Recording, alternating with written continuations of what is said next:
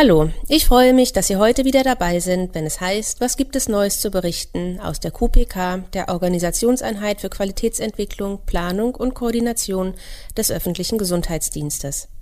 Wir wollen mit diesem Format Sie, liebe Bürgerinnen und Bürger und auch interessierte Fachkräfte der Verwaltung über bestimmte gesundheitsförderliche Angebote und Projekte in unserem Bezirk informieren und natürlich auch über verschiedene Arbeitsbereiche des öffentlichen Gesundheitsdienstes. Mein Name ist Petra Fischer und ich bin Koordinatorin der Gesundheitsförderung und Prävention hier im Bezirk. Heute ist der Fachbereich 3 des Gesundheitsamtes Gesundheitsförderung und Prävention von Erwachsenen zu Gast. Dieser besteht aus der stellvertretenden Leitung Herrn San Angelo, zusammen mit Herrn Kutz, Sozialarbeiter und Gruppenleitung des SPD und Frau Schmidt, auch Sozialarbeiterin und Gruppenleitung der BFB. Wofür die Abkürzung stehen, wird gleich noch näher erläutert. Herzlich willkommen erstmal, dass Sie da sind und sich Zeit genommen haben und hierher gekommen sind. Herr San Angelo, Sie sind nicht nur stellvertretende Leitung, sondern auch der ärztliche Leiter des SPD. Was steckt dahinter? Ähm, ja, guten Tag und ähm, vielen Dank für die Einladung, äh, dass wir uns hier als Fachbereich in der Situation erstmal vorstellen dürfen. Wie Sie gerade schon äh, gesagt haben, äh, haben wir jetzt zwei äh, ja, Abkürzungen da im Namen drin, einmal den SPD und dann die BFB, ähm, wobei man darunter auch zwei Bereiche verstehen muss. Einmal den sozialpsychiatrischen Dienst, der sich um die ähm, Belange von psychisch erkrankten erwachsenen Menschen im Bezirk kümmert und auch deren Angehörige berät. Und ähm, für die BFB verstehen wir darunter ähm, die Beratungsstelle für Menschen mit Behinderungen, chronischen Erkrankungen, Krebs sowie Menschen im fortgeschrittenen Lebensalter. Und äh, ich bin sehr froh, dass ich das hier heute nicht alleine äh, vorstelle, sondern wie von Ihnen ja gerade schon äh, angekündigt, gemeinsam äh, mit Frau Schmidt, die äh, etwas mehr über die BFB erzählen wird und über das Arbeiten der Sozialarbeiterinnen und auch der einen Ärztin äh, in, in dem Bereich und gleichzeitig den Herrn Kurz hier habe als Gruppenleiter des SPD. Ja, vielen Dank für die ähm, Ausführung auch erstmal ähm, zu den Abkürzungen, ähm, wofür die stehen. Und ähm, wenn ich da gleich einhaken darf, ähm, SPD, ähm, da verbinden ja viele auch dann die Unterbringung ähm, für psychisch kranke Menschen. Sind Sie dafür auch verantwortlich? Ja, tatsächlich gehört das zu äh, einer der großen Aufgaben, ähm, die halt auch hoheitliche Aufgabe darstellt und letztlich dem Schutz ähm, der Betroffenen dient, aber auch ähm, mitunter dem Schutz ähm, der, der Angehörigen oder des Umfelds eines äh, ähm, betroffenen Menschen. Ähm, stellt allerdings, wenn man so will, jetzt nur die dramatische Spitze des Eisbergs dar, mhm. ähm, da unsere Arbeit, so wie wir sie verstehen und auch wie sie äh, mehrheitlich sich dann auch in den, der, in den Fällen darstellt, äh, vielmehr ein Begleiten und Verhindern und Vermeiden von, von solchen Zuspitzungen ähm, darstellen soll. Ja? Mhm. Und, und, wir wollen ähm, durch ähm, Maßnahmen, zum Beispiel der Eingliederungshilfe, der Beratung, ähm, diese ähm, dramatischen Situationen, wie sie sich für die Betroffenen dann darstellen, ähm, in der Anzahl minimieren. Mhm. Ja. Ist ja auch schon mal gut zu wissen, dass sowas Präsentes dann eigentlich auch nicht unbedingt im Vordergrund steht. Ähm, vielleicht kann ich dann auch Herrn Kutz dann mit reinholen, der ja ähm, die Gruppenleitung der Sozialarbeiter ist. Vielleicht können Sie ja mal schildern, ähm, wie dann die Menschen zu Ihnen kommen oder kommen oder wie kommen Sie zu den Menschen? Na, wir haben unterschiedliche Zugangswege, wie wir auf Menschen aufmerksam werden, äh, die gesundheitliche Probleme haben. Das kann zum einen der Patient, die Patientin selbst sein, indem sie in unsere Sprechstunde kommt. Das können aber auch ähm, Angehörige sein, die sich an uns wenden quasi und ähm, die Problemlage schildern. Aber wir haben, oder wir haben auch einen Zugang ähm, über die Polizei, die uns Tätigkeitsberichte sendet, die Kliniken im Bezirk, mit denen wir zusammenarbeiten aber auch andere institutionelle äh, Einrichtungen wie das Jugendamt oder das Sozialamt, die uns auf gesundheitlich beeinträchtigte Bürger aufmerksam machen und mit denen wir dann versuchen, in Kontakt zu treten, die Problemlage zu skizzieren und schauen, wie wir die Menschen mit Einleitungen ähm, von Maßnahmen äh, adäquat unterstützen können. Mhm. Und ähm, das sind dann eben psychische Erkrankungen wie, Psy ähm, ich habe auf Ihrer Webseite gelesen, Schizophrenie, Depressionen, Persönlichkeitsstörungen. Das sind einige Störungsbilder, Krankheitsbilder. In erster Linie sind unsere mitarbeitenden äh, Ansprechpartner für erwachsene psychisch kranke Bürger im Bezirk, aber auch natürlich Menschen mit altersbedingten psychischen Störungen. Darunter äh, gibt es zum Beispiel die Demenzen oder die Erkrankungen aus dem Spektrum. Weiterhin gibt es Suchtkranke äh, oder Menschen mit Suchterkrankungen, die wir unterstützen, aber natürlich auch äh, deren Angehörigen. Ähm, ein großer Teil unserer Tätigkeit ist auch die Arbeit mit geistigen, mit Menschen mit geistiger Behinderung aber auch Menschen in äh, Akutsituationen, in Krisensituationen, wo wir die Problemlage aufnehmen, reingehen und versuchen zu intervenieren, um, um dort halt Abhilfe zu schaffen, also die Notfallpsychiatrie. Ja. Mhm. Und wie kann man sich das dann vorstellen? Also was sind das für Notsituationen? Ähm ja, das, das gestaltet sich ähm, unterschiedlich bei den Menschen. Ne? Also Notsituationen können sein, ähm, dass, dass Menschen erkrankt sind, ähm, sich vielleicht im Leistungsbezug äh, mit dem Jobcenter befinden und ähm, aufgrund ihrer Erkrankung gegebenenfalls im Antrieb gemindert sind. Das heißt, sie schaffen es nicht mehr adäquat, ähm, ihre administrativen Angelegenheiten, also ihre Post zu bearbeiten und gegenüber dem äh, Jobcenter mitzuwirken. Dann kann es zu Sanktionen kommen seitens des Jobcenters aufgrund einer fehlenden Mitwirkung. Und dann ähm, versuchen wir, wenn die Betroffenen sich selbst an uns wenden, quasi dahingehend zu vermitteln ähm, und, und aufzuzeigen, dass der Mensch sich in einer gesundheitlichen Ausnahmesituation befindet und wir versuchen quasi diese Sanktionen zurückzunehmen quasi und dafür so, zu sorgen, dass es nicht wieder, dass die Betroffenen nicht wieder in diese Situation kommen. Ne? Oftmals ähm, passiert es halt auch, dass Menschen äh, Mietschulden äh, aufbauen quasi und äh, akut von der Wohnungslosigkeit bedroht sind. Auch da versuchen wir äh, vermitteln tätig zu sein und zu koordinieren. Ja, ähm, es gibt Menschen, die haben ähm, auch Schwierigkeiten quasi in ihrer Alltagskompetenz. Das heißt, ähm, da gibt es auch eine Tendenz dazu, den den Wohnraum vielleicht zu vermüllen quasi oder sie schaffen es nicht adäquat, diese hauswirtschaftliche Versorgung aufrechtzuerhalten. Und da versuchen wir auch mit Hilfen äh, dort zu installieren oder Hilfen zu installieren und einzuleiten, dass der Wohnraum erhalten werden kann quasi und die Menschen den Wohnraum äh, weiter nutzen können. Mhm.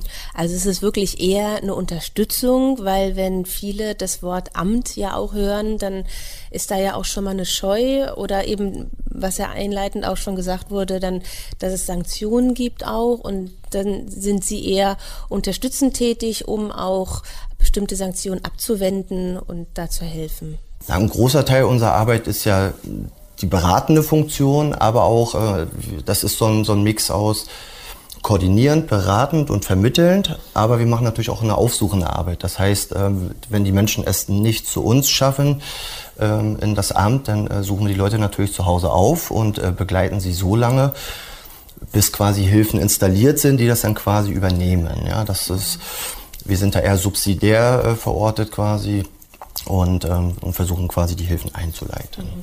Und da kann sich jeder an Sie wenden.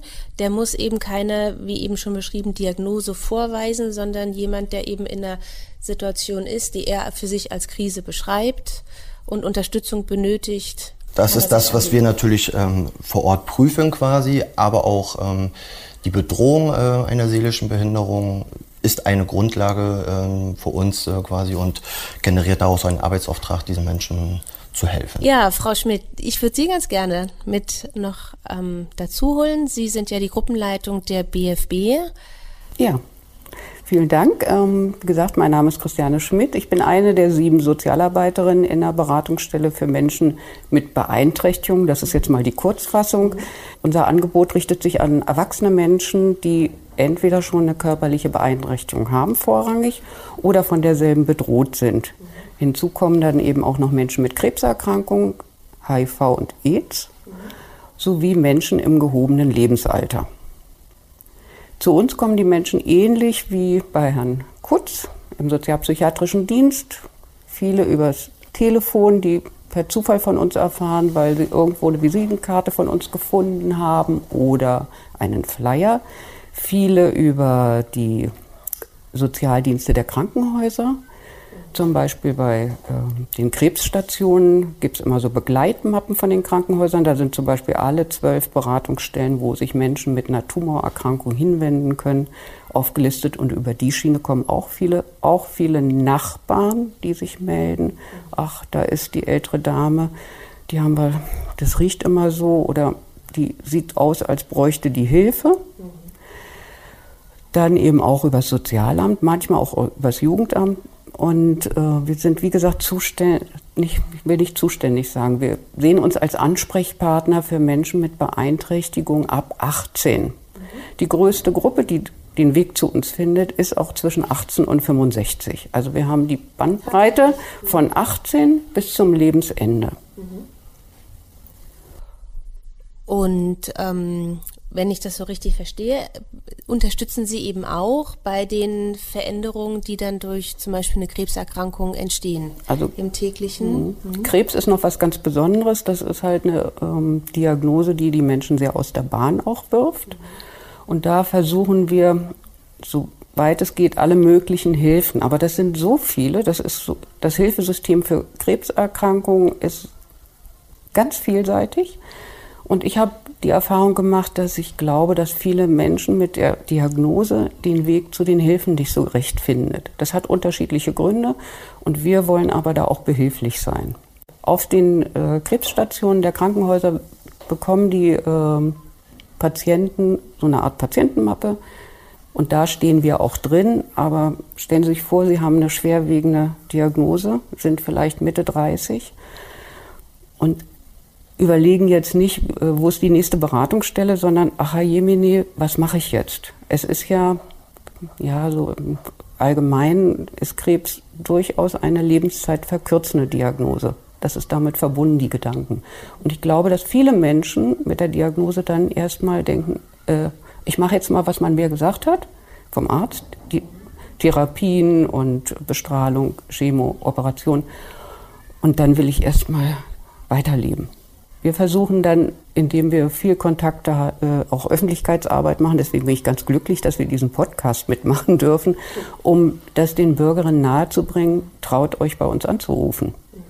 Also wir sehen uns auch so als ähm, Ansprechpartner. Ähm, ich habe mal eine Frage und weiß nicht so recht. Also unser Klassiker ist, dass bei uns jemand anruft und sagt, ich habe eine Krankheit und ich brauche Hilfe. Mhm.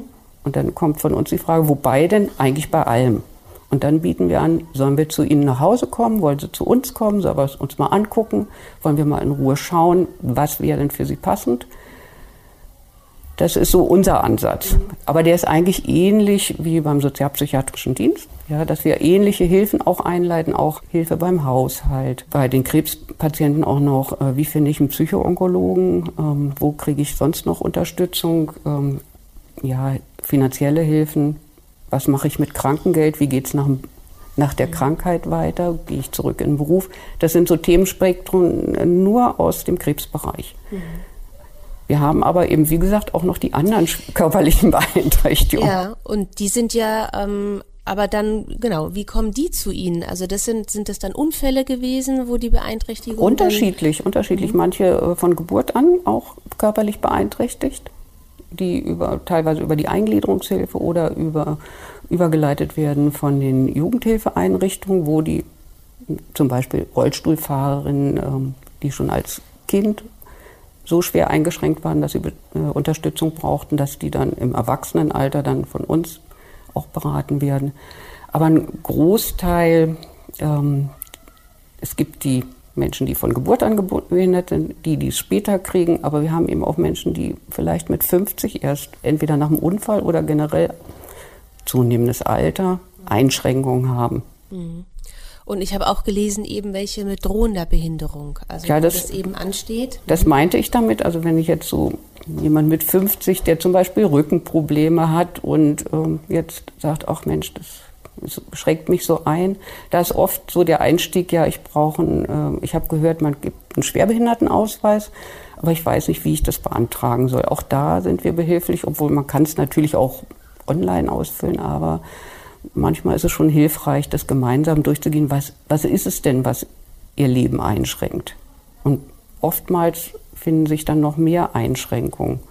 Das Interessante an der, an der äh, Arbeit, die der Fachbereich äh, leistet und, und die, die beiden Teams leisten, ist, dass es halt im Erwachsenenalter das gesamte Spektrum der Dinge abbildet, die uns von dieser Leistungsgesellschaft, in der wir uns irgendwie alle befinden, äh, abhält, daran vollumfänglich teilzunehmen.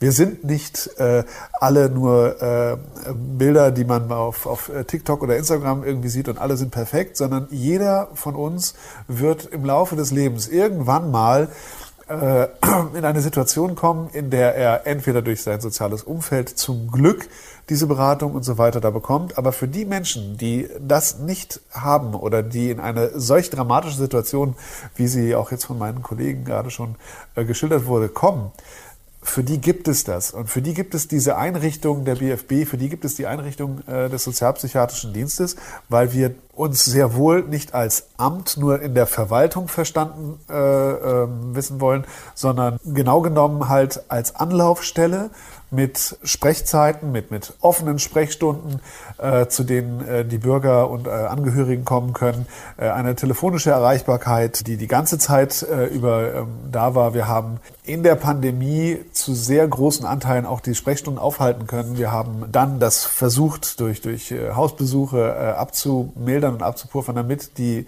Bürgerinnen und Bürger, die trotzdem weiter halt erkrankt sind, sei es psychiatrisch, sei es körperlich, die Unterstützung auch bekommen haben. Und das finde ich ist eine ganz, ganz großartige Arbeit. Und, und diese Aspekte, oh, das habe ich noch nicht gewusst, die man sich als Hörer vielleicht jetzt äh, da denken kann, das hatte ich als Arzt, der ich früher in der Klinik gearbeitet habe, auch nicht. Das sind ähm, Aspekte dieser Arbeit hier in diesem Amt, die mir erst mit dem Wechsel in die Behörde, aber halt auch äh, mit der Arbeit hier im Amt dann bewusst geworden sind, was, was wir alles bieten und, und was wir alles versuchen, äh, den Bürgern mitzugeben in diesen wirklich schwierigen Zeiten. Und auch unterstützend eben mit, also nicht sanktionieren, sondern wirklich unterstützend dann.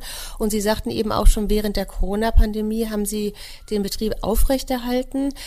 War das dann eben auch ein Thema, wo sich Menschen beeinträchtigt gefühlt haben? Also natürlich, aber haben Sie sich dann auch an Sie gewandt? War das auch ein Thema? Vieles bildet sich da jetzt ja erst ab. Also es ist so, dass wir äh, ähm, eine, eine Abnahme in manchen äh, Fallzahlen hatten, wenn Menschen eher zu Hause bleiben, gehen sie nicht mehr raus, kommen nicht mehr ganz zu uns und so weiter. Also das mhm. ist, äh, äh, ich glaube, das wird, wird man überall so gesehen haben. Was man aber auch sieht, ist, dass man sich dann in der Zeit jetzt es ist ja auch die Gesundheitsprävention und Gesundheitsförderung im Fachbereich, ja, dass halt diese präventiven Maßnahmen in der Form nicht mehr stattgefunden haben, dass es eine größere Vereinsamung äh, gegeben hat. Und äh, wenn ich äh, einsam bin, älter, krank, wie auch immer, nicht leistungsfähig und mich nicht mehr ganz um meine Gesundheit kümmern kann, dann wird das schwieriger, ich werde kränker und wenn ich jetzt komme, haben wir äh, sozialarbeiterisch, äh, denke ich, äh, wenn die beiden Kollegen das vielleicht bestätigen können, ein, ein, ein, eine, einen großen Berg jetzt noch ein bisschen da äh, abzuarbeiten, der sich jetzt erst abzeichnet. Ja? Und äh, das sind, ähm, sind Herausforderungen, die ähm, mit den Teams, die jetzt da äh, sind, ja gut bewältigt werden können. Aber die auch echt Arbeit darstellen. Mhm. Jetzt muss ich aber doch nochmal fragen, Sie sind aber trotzdem Amt, auch wenn Sie jetzt so herauszeigen, dass Sie eine andere Einstellung oder auch so ein anderes Verständnis ähm, haben, aber Sie sind, die unterliegen auch der Schweigepflicht. Ist das richtig oder muss der Bürger eben Sorge tragen, dass da irgendwas öffentlich wird, was er. Beiden Bereichen unterliegen wir der Schweigepflicht, der ärztlichen Schweigepflicht, die ist nochmal anders strafbewehrt, also wenn es jetzt jemand interessiert. Äh, und dadurch, dass das Gesundheitsamt eine ärztliche Leitung hat oder jetzt auch der Fachbereich eine ärztliche Leitung hat, der Sozialpsychiatrische Dienst eine ärztliche Leitung hat, etc., geht das halt äh, runter und gilt für alle Angestellten und Beamte, Beamtinnen ähm, in den beiden Bereichen, ähm, dass dort eine Schweigepflicht herrscht. Wir haben einen, den äh, äußerst peniblen ähm, Wert auf, auf ähm, den Datenschutz, äh, die Trennung der Informationen der einzelnen Bereiche, die auch nicht einfach übergeben werden kann. Äh, das ist auch vielleicht ganz wichtig für die Bürger in Berlin, dass äh, Informationen, die in dem einen Bezirk, in einem Gesundheitsamt sind, nicht so ohne weiteres in das andere Gesundheitsamt weitergegeben werden können, wenn er da umzieht, der, äh, mhm. die Bürgerin der Bürger, sondern das, da muss man immer zustimmen. Äh, ansonsten bleibt das auch in der einen Behörde. Also mhm. das ist äh, auch sehr, ein sehr geschützter wichtig. Rahmen. Ja, unbedingt. Das, wir brauchen das Vertrauen. Ja, das, mhm. äh, und zu, um Ihre Frage, äh, wie wir uns sehen und ob wir auch eine Behörde sind, unser Arbeiten, auch wenn das, also auch wenn man den, den, den, den Schwung hört oder die, die Motivation, die wir hier mitbringen, äh, ist alles in, äh, in einem gesetzlichen Rahmen ähm, unter anderem durch das Gesundheitsdienstgesetz verankert. Viele der Hilfen, die wir einleiten, sind, äh, in den ähm, in einzelnen Sozialgesetzbüchern verankert. SGB 5, Schnittstellen mit SGB 2, SGB 9. Das können aber Sozialarbeiter viel besser erklären als ich. Die haben das ja. studiert. Ja.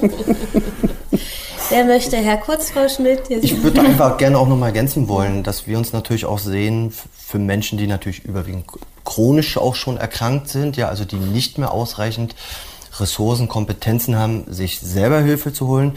Ja, und deswegen sehen wir uns natürlich auch äh, für die Zielgruppe der Menschen, die das übrige Hilfesystem nicht mehr erreicht quasi und wo die Problemlage der Menschen an uns herangetragen wird und wir das quasi machen wollen. Das ist auch nochmal, äh, glaube ich, ganz wichtig, dass, ähm, dass wir gerade auch für die Zielgruppe da sind halt und versuchen genau dort die richtige Hilfe ähm, einzuleiten. Ja, da sagte eben ja Frau Schmidt auch, dass sie dankbar ist, dass wir auch den Podcast oder dass sie darüber jetzt auch die Verbreitung bekommen. Was wäre denn noch ähm, sinnvoll? Wie könnte man sie noch mehr unterstützen darin, dass die Bürger eben von ihrer Arbeit erfahren und sich dann auch an sie wenden können?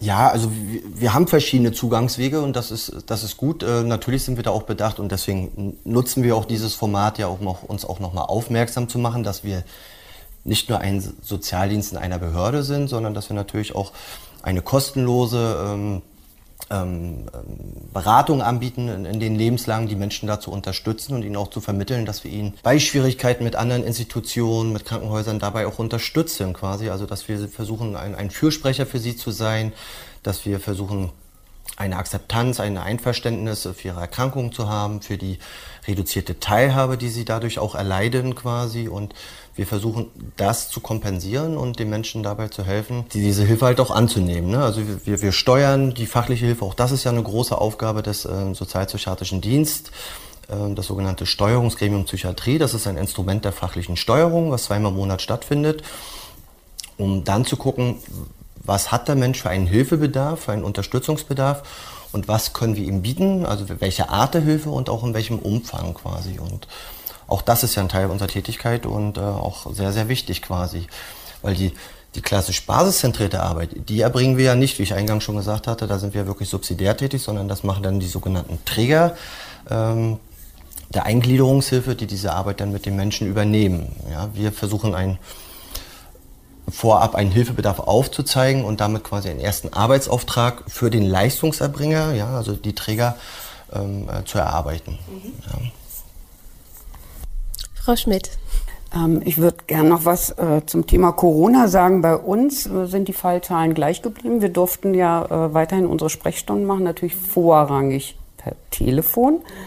Wir haben aber auch per Telefon kann man dann organisieren. Insbesondere die älteren Menschen waren ja gehalten, nicht mehr außer Haus zu gehen. Die waren schon verzweifelt. Pflegedienste waren die Mitarbeiter in, erkrankt. Da haben wir versucht, psychosoziale Betreuung zu machen und gegebenenfalls auch ähm, per Telefon zu organisieren, dass die Medikamente ins Haus geliefert werden oder so nette organisiert haben, dass ein Haushaltsdienst dann wenigstens Lebensmittel liefert. Wir haben über, während Corona auch über das Corona-Team im Gesundheitsamt gelegentlich auch Fälle bekommen, wo Menschen in Quarantäne waren, nichts zu essen hatten, kein Geld da hatten, wo dann organisiert werden musste, dass die was zu essen kriegen, dass jemand vorbeikommt mit Schutzkleidung. Das fand ich eine ganz spannende Situation. Also mal nur aus dem Amt heraus zu agieren und gegebenenfalls, ich persönlich bin auch in Schutzkleidung dann losmarschiert und habe erst trotzdem weiterhin gemäß unserem, ja, unserem eigenen Anspruch an unsere Arbeit erstmal geguckt, was ist denn da vor Ort? Was braucht es wirklich an Hilfe? Und die Verzweiflung der älteren, insbesondere der älteren Herrschaften, die sind ja richtig aufgefordert worden, gehen sie nicht mehr außer Haus, äh, die war schon recht groß. Und auch dieses Vereinsamen und da so ein bisschen den Kontakt zu halten, mal nachzufragen, wie ist es denn? Wir haben ja auch die Hochaltrigen, da haben wir versucht, einfach mal anzurufen, brauchen sie was, brauchen sie nicht. Und gegebenenfalls, wir machen auch manchmal Nothilfe. Wir sind nicht der Haushaltsdienst, der den Müll runterträgt, aber wenn wir vor Ort sind, würden wir das auch durchaus tun. Ich weiß, dass wir seit, wir führen immer so ein kleines Schattendasein. Also auch die anderen, es gibt ja zwölf Beratungsstellen in ganz Berlin und die werden immer nicht so wirklich wahrgenommen. Ja, deswegen ist es super, dass wir jetzt hier sind. Was mein Team, also meine Kollegin und ich machen, ist, wir gehen in alle Gremien, die es denn gibt oder zu Veranstaltungen und setzen uns erstmal hin, schauen, ob das Thema zu uns passt und stellen uns vor und erzählen, was wir machen.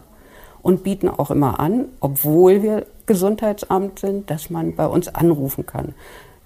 Wie gesagt, wir haben auch Datenschutz und Schweigepflicht, weil wir auch eine medizinische Beratungsstelle sind. Wir müssen auch bestimmte Daten aufnehmen, wenn wir Hilfen einleiten sollen. Das kann aber auch sein, dass jemand sagt, ich möchte den Namen nicht nennen. Dann biete ich an, wollen wir einen Namen uns einigen, falls Sie nochmal anrufen, damit ich die Geschichte ja dann noch wieder weiß. Und das funktioniert auch. Also ich habe hier, äh, wen hatte ich denn schon? Sarah Leander, Hans Albers. Also was gerade passt, biete ich an das ist wir sagen aber schon, wir müssen irgendwas aufnehmen, weil wenn Sie wieder anrufen, dann wissen wir nicht, was wir machen sollen. Ja, dann fangen wir ja nochmal von vorne an, das bringt ja nichts. Bei uns rufen, weil wir auf der Liste stehen der Beratungsstellen, also in den äh, Begleitmappen in den Krankenhäusern an erster Stelle, Charlottenburg-Wilmersdorf, rufen auch viele Menschen an, die, wenn sie das mühsam schaffen, jetzt rufe ich mal endlich jemanden an, ich weiß gar nicht, soll ich Hamburger Modell machen oder was auch immer nach äh, der Behandlung, dann rufen die in Charlottenburg an. Da hören wir erst mal zu. Und so ein ganz einschneidendes, ähm, einschneidender Satz für mich ist, äh, hätte ich nur eher gewusst, dass es sie gibt. Und das ist toll, sie nehmen sich Zeit, sie hören mir zu. Das klappt nicht immer, weil wir auch viel zu tun haben, aber wir versuchen das zumindest zu signalisieren, dass wir erstmal zuhören. Und wir gucken, erst zum Schluss stellt sich manchmal raus, dass sie gar nicht in unserem Bezirk wohnen. Aber auch da ist es unser Anspruch zu gucken, wer, wer könnte denn helfen und geben das und weiter. Ja. Mhm. Ja, die Zugangswege ähm, noch einmal mit einer Besonderheit in dem Bereich jetzt für den sozialpsychiatrischen Dienst möchte ich nochmal ähm, was erläutern. Und zwar äh, ist es ja so, dass wir jetzt mehrheitlich über die Fälle gesprochen haben, wo die Betroffenen selber die Hilfe gerne haben wollen oder Angehörige sich äh, Hilfe erhoffen und, und, und, man dann koordinieren kann, kurz einspringen kann und etwas in, auf, den, auf den Weg bringen kann. Allerdings gibt es äh, durchaus auch äh, Menschen in, in, in, schwierigen Situationen, mehrheitlich psychiatrisch in dem Fall, aber auch im, im äh, gestiegenen Lebensalter kann es auch äh, bei nicht psychiatrisch im Vordergrund stehenden Erkrankungen soweit sein, dass man Hilfen einfach nicht mehr möchte und sagt, das reicht jetzt und ich brauche das nicht, aber das Umfeld meint schon, dass man die Hilfen braucht. Also das kann dann bis zur Vermüllung der Wohnung äh, kommen. Das können unhaltbare Zustände sein, wo man aus neutraler Betrachtung denkt, das ist mit der Lebenswürde nicht ganz vereinbar, so zu leben. Aber aus der Innenperspektive dieser einzelnen Person, die da jetzt in ihrer Wohnung lebt, oder, oder auch mal ein Ehepaar, äh, ist das alles vollkommen in Ordnung, nur wird es halt einfach auch ein Problem für die Gesundheit. Und äh, da ist es dann halt manchmal auch eine Aufgabe auch von uns in dem Fall über die Beratung äh, des Umfelds, aber halt auch äh, Hilfen zu initiieren, die in der ersten Instanz von den Betroffenen vielleicht nicht als äh, direkt hilfreich äh, wahrgenommen wird, aber notwendig ist. Also wir reden wirklich von schwerst vermüllten Wohnungen, die auftreten können über die Monate, Jahre im Rahmen zum Beispiel einer sich anbahnenden dementiellen Erkrankung und dann ist das soziale Umfeld ist da nicht mehr da, hat nicht mehr aufgepasst. Dann muss man was machen und dann geht es auch so weit, dass man halt Betreuung anregen muss. Das macht genauso die BFB wie auch der Sozialpsychiatrische Dienst. Das heißt, das ist dann eine äh, gerichtlich angeordnete äh, Instanz gibt, die dann im Falle, dass kein anderer das machen kann, alle anderen Hilfen ausgeschöpft sind, die Modelle, die wir versucht haben mit unseren Hilfen nicht funktionieren, dann muss der äh, äh Gesetzgeber oder muss, muss der Staat an der Stelle jemanden einsetzen, der das dann äh, oder die das dann übernimmt. Äh, und dieses Antragsverfahren darum machen die Sozialarbeiterinnen äh, im SPD als auch äh, äh, in der BFB. Und äh, da werden wir dann auch ärztlich gefragt und können dann mit Stellungnahmen äh, da äh, helfen. Und jetzt die, um einen Rahmen zu finden zu der Eingangsfrage von Ihnen, was mit den Unterbringungen denn ist. Das ist jetzt dann, das ist jetzt diese Spitze des Eisbergs. Das sind also die Situationen, da reden wir jetzt nicht mehr über die BFB-Fälle, sondern mehr über die sozialpsychiatrischen äh, äh, Fälle, äh, bei denen man sich einfach vorstellen muss, da ist ein, ein, ein, äh, ein Mensch mit einer psychiatrischen Erkrankung, die äh, bahnt sich mit der Zeit so an, der ist äh, 20 Jahre alt, 21, kriegt sein Abitur gerade nicht mehr ganz auf die Reihe, es sind Drogen im Spiel und es bahnt sich über die Zeit eine gegebenenfalls beginnende Erkrankung aus dem schizophrenen Formenkreis an. Also die, die Familie macht sich Sorgen und weiß nicht, wohin mit ihm, mit diesem jungen Menschen. Und, und ähm, es ist ein Leistungsknick und äh, der macht dann irgendwie immer mehr komische Sachen, Fehlhandlungen, verbarrikadiert sich in seinem Zimmer, möchte nicht mehr raus. Und dann kommen wir ins Spiel, werden gerufen und ähm, wie von Frau Schmidt, aber auch Herrn Kutz schon gesagt, wir machen aufsuchende Hilfe. Wir fahren dahin bei SPD seits in einem multiprofessionellen Team. Es findet dann, also äh, das ist dann Sozialarbeiterin und Arzt, Ärztin äh, und ähm, äh, machen ein Assessment, was braucht der jetzt? Und das kann so weit gehen, dass man halt auch mit Hilfe der Feuerwehr oder Polizei diesen Menschen erstmal aus der Wohnung, aus der Situation rausholen muss, in eine Klinik bringen muss und dann auch wieder einen Antrag bei Gericht stellen muss, um da einen rechtlichen Rahmen zu äh, äh, geben, um dann eine Behandlung zu beginnen. Und jetzt das bei all dem Drama ist das, das, das Positive, das man daraus sehen kann.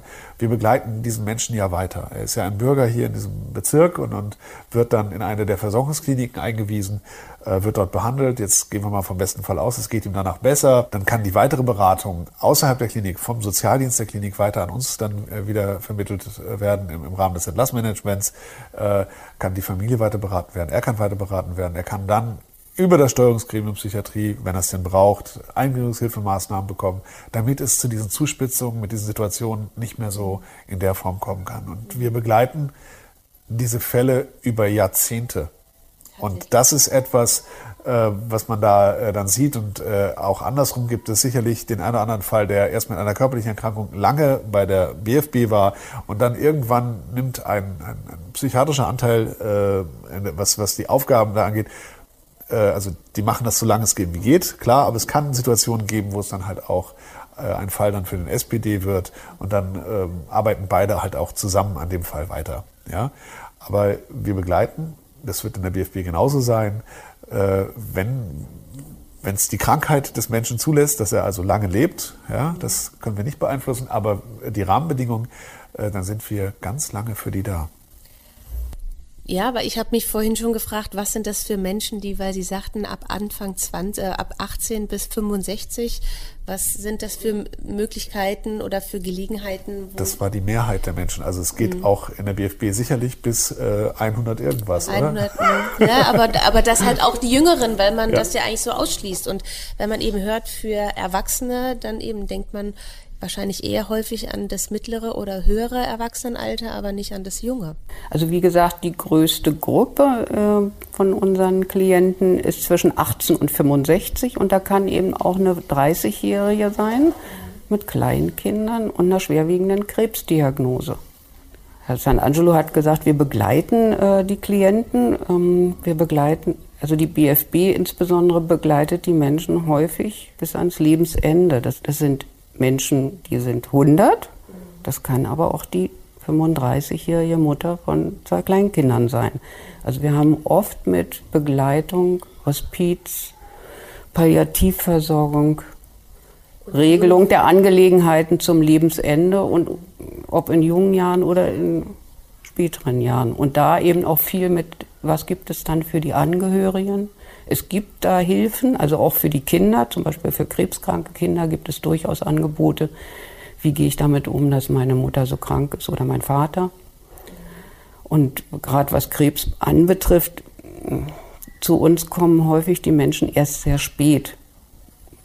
Ja, der äh, Taxifahrer, der von einem Tag auf den anderen eine Krebsdiagnose hat, in der Behandlung ist, selbstständig plötzlich keine Krankenversicherung mehr bezahlt, da sind dann in kürzester Zeit ganz viele Dinge zu regeln und der dann quasi, während wir noch was versucht haben zu beantragen oder die Anträge für ihn durchzusetzen bei anderen Institutionen, weil auch das ist unser Job. Wir dürfen A beraten, aber wir dürfen auch unterstützen, einen Widerspruch mal zu schreiben. Das vergessen andere Institutionen immer, weil sie denken, ach, das ist doch das Amt, die können doch nicht. Doch, wir dürfen. Das ist der gesetzliche Auftrag, wir sollen die unterstützen. Und da versterben halt viele. Das heißt, so für, die, so für den Sozialdienst, das ist schon eine Arbeit, also insbesondere mit die, diesem Klientenkreis, der emotional sehr nahe geht.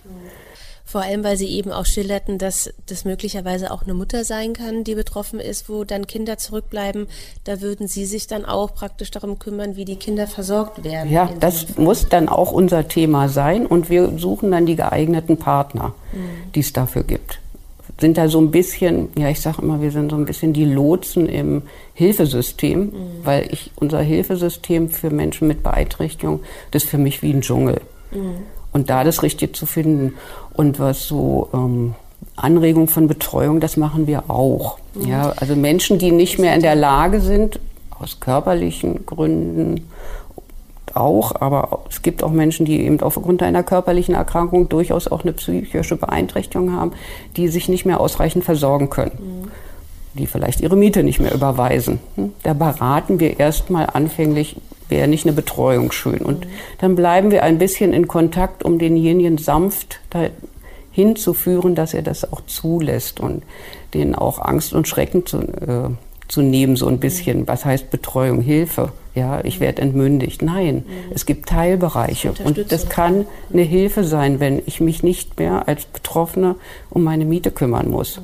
sondern dann wird mir zwar das Geld eingeteilt, aber es geht auch nicht verschütt. Ja, das ist manchmal ganz gut. Vielleicht auch, ja. Also das mhm. ist ja äh, immer mit einem ärztlichen Gutachten äh, und Sachverständigengutachten äh, geht das einher, äh, dieses Verfahren bei Gericht. Und äh, da werden dann die zeitlichen Rahmen erstmal gesetzt. Dann äh, gibt es, es gibt keine lebenslange Betreuung mehr. Selbst in einem Fall, wo es absehbar ist, dass es nicht äh, sich bessern wird, der Zustand, muss nach sieben Jahren das Gesetz äh, das Gericht äh, nochmal ein, ein neues Sachverständigengutachten einholen. Äh, ganz gängig sind sechs Monate, ein Jahr, zwei Jahre zur Überbrückung von. Und äh, wie gerade Frau Schmidt auch schon sagte, ganz wichtig, äh, das ist eine Hilfe. Und die Betreuerinnen oder Betreuer, die das dann übernehmen, das können auch Angehörige sein, aber äh, die das übernehmen, die machen das nur in den Bereichen, die derjenige gerade jetzt nicht kann. Und wenn er es dann wieder kann, der Betroffene, dann kann er das ja, oder die Betroffene, dann kann die es auch wieder selber übernehmen. So ist die Idee dahinter. Und es geht nicht um, äh, du bist erwachsen und kriegst jetzt Eltern und die setzen dir jetzt Grenzen und jetzt hast du hier wieder äh, was Eingebundenes. Also, also dieses Vormundschaftsrechtsdenken, das es da früher gab, das ist es nicht. Das Betreuungsrecht sieht das äh, doch etwas äh, anders. Und genau in dem Bereich, wo eben dann Unterstützung benötigt wird, ist das einfach dann die Hilfe da die rechtliche Das sind Aufgabenkreise. Mhm. Genau, Aufgabenkreise äh, Wohnung, Aufgabenkreise Vertretung gegenüber Behörden und Gerichten, Aufgabenkreis der Finanzen, Aufgabenkreis der, des, der Aufenthaltsbestimmung, äh, auf, Aufgabenkreis der Gesundheitssorge. Äh, das sind so die, die, die gängigen und äh, das wird definiert für jeden Fall, wo er es braucht. Ganz wichtig, das ist ja auch, was äh, Frau Schmidt gerade sagte, es geht jetzt dabei nicht nur um psychiatrische Einschränkungen, sondern auch die körperlichen. Also wenn ich das aufgrund einer körperlichen Erkrankung in der Form nicht mehr kann, dann geht das selbstverständlich durch diese äh, äh, betreuungsrechtliche äh, Situation auch zu regeln. Mhm.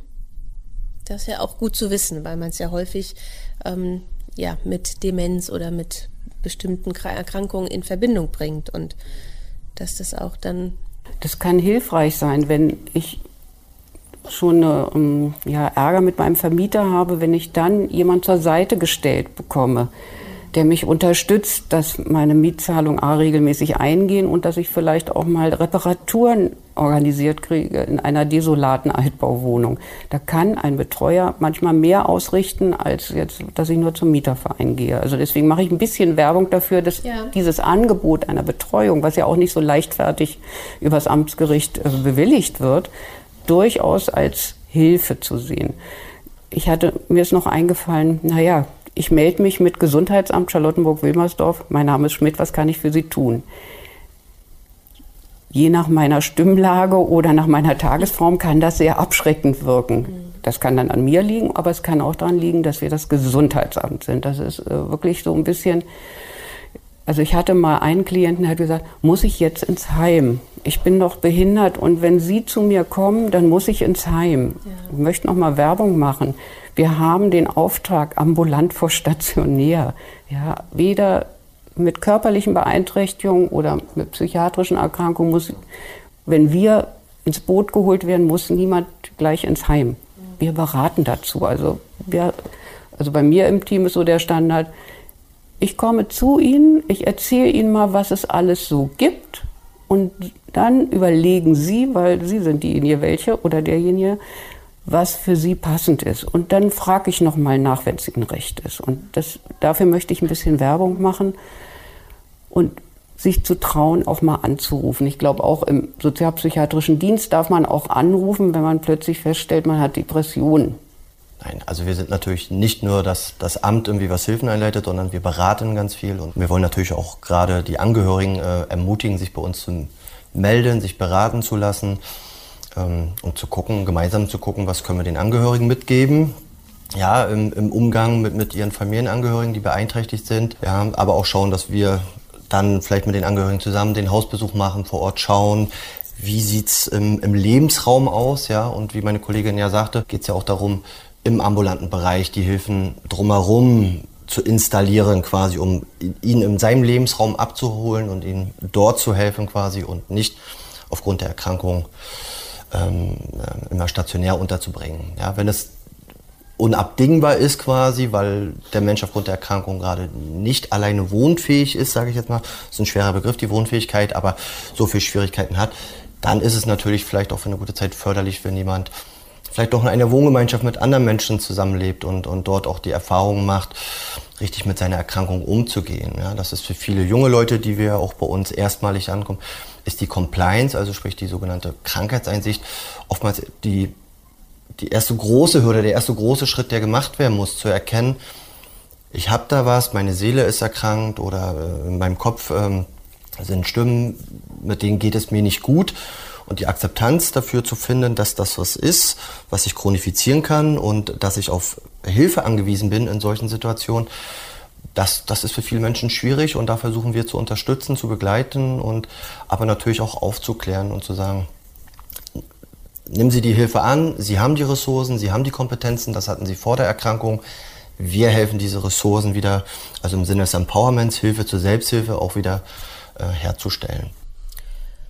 Ja, ich würde, die Zeit ist ja schon ein wenig fortgeschritten, aber wir hatten ja im Vorfeld auch schon mal kurz über ein Thema gesprochen, was ähm, mir jetzt auch nochmal wichtig ist zu erwähnen, Herr San Angelo, Sie hatten das auch ähm, zumindest im Zusammenhang mit der Betreuung auch besprochen, dass da bestimmte Themen festgelegt werden ähm, die eben eingeschlossen sind oder Arbeitsbereiche. Sie beraten ja auch, zumindest habe ich das auf Ihrer Homepage gelesen, ähm, zu Vorsorgevollmachten und zur Patientenverfügung, was ja eben in bestimmten Altersabschnitten dann eine Rolle spielt, meistens dann, wenn man es eben, wenn man erkennt, dass man das nicht getroffen hat oder dass eben so eine Vorsorgevollmacht vorliegen müsste, wird es gerne jetzt auch zum Anlass nehmen, eben die Zuhörer zu ermutigen, sich zumindest darüber Gedanken zu machen oder eine Meinung zu bilden, was ist denn Ihre Haltung dazu? Also grundsätzlich ähm, wird ja da festgelegt auch oder legt ja jeder selbst für sich fest, wie in bestimmten Situationen die Ärzte sich verhalten sollen oder auch das Umfeld.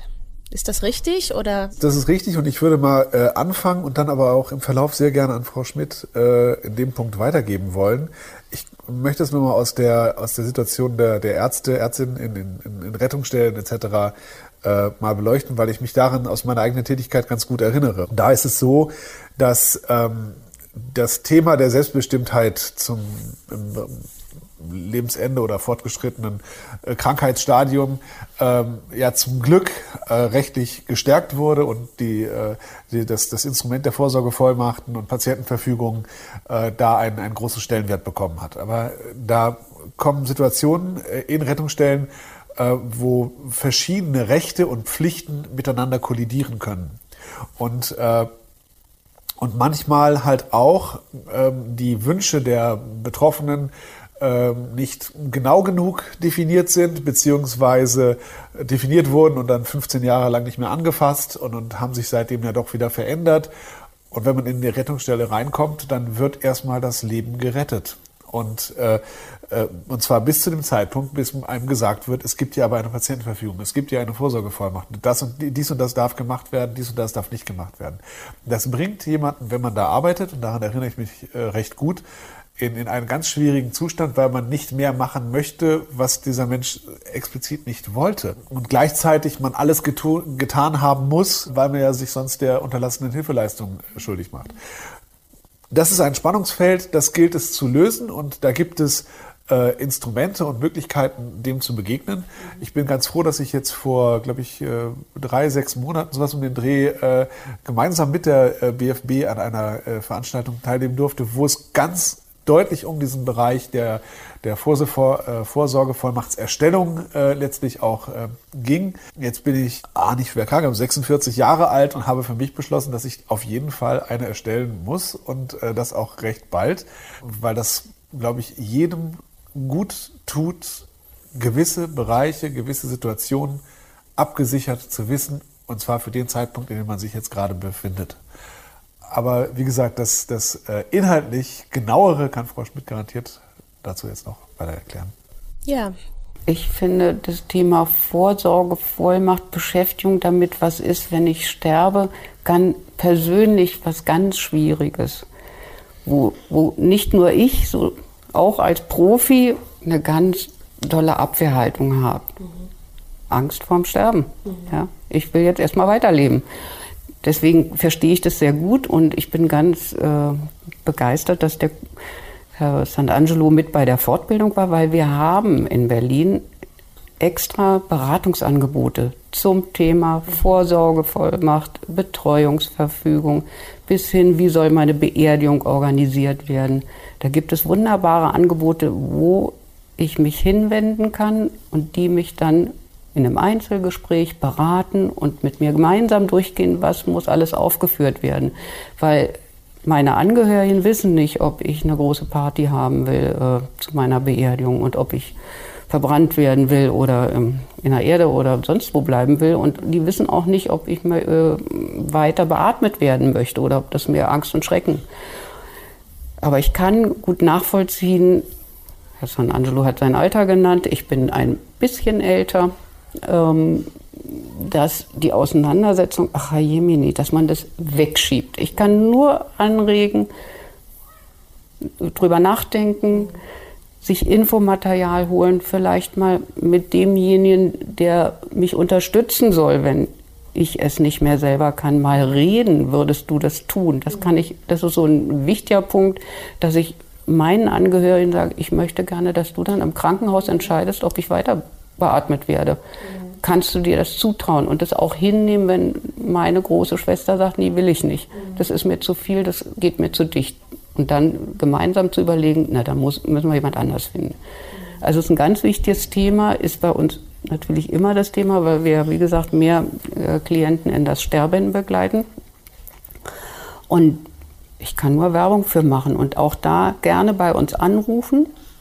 Wir suchen Ihnen das raus. Also Sie sind auch die Stelle tatsächlich, die dann berät oder Sie empfehlen weiter? Also ein äh, Teil meiner Kollegin berät auch direkt, wenn die die Klienten schon länger kennen, aber ich finde ähm, spezialisierte Angebote in dem Falle, weil da müssen ganz viele Sachen bedacht werden, was äh, Herr Sant'Angelo gesagt hat, in der Rettungsstelle. Bestimmte Sachen muss ich genau definieren. Und da, das können wir nicht so abdecken. Da würde ich doch Werbung für machen für diese ja. speziellen Beratungsangebote. Also wir können ja auch, glaube ich, wieder den ähm, Link zu Ihrer Seite unten unter dem Podcast in der Einstellung erwähnen und ähm, sowieso auch Ihre Telefonnummer damit aufführen, dass man dann den direkten Kontakt auch erstellen kann.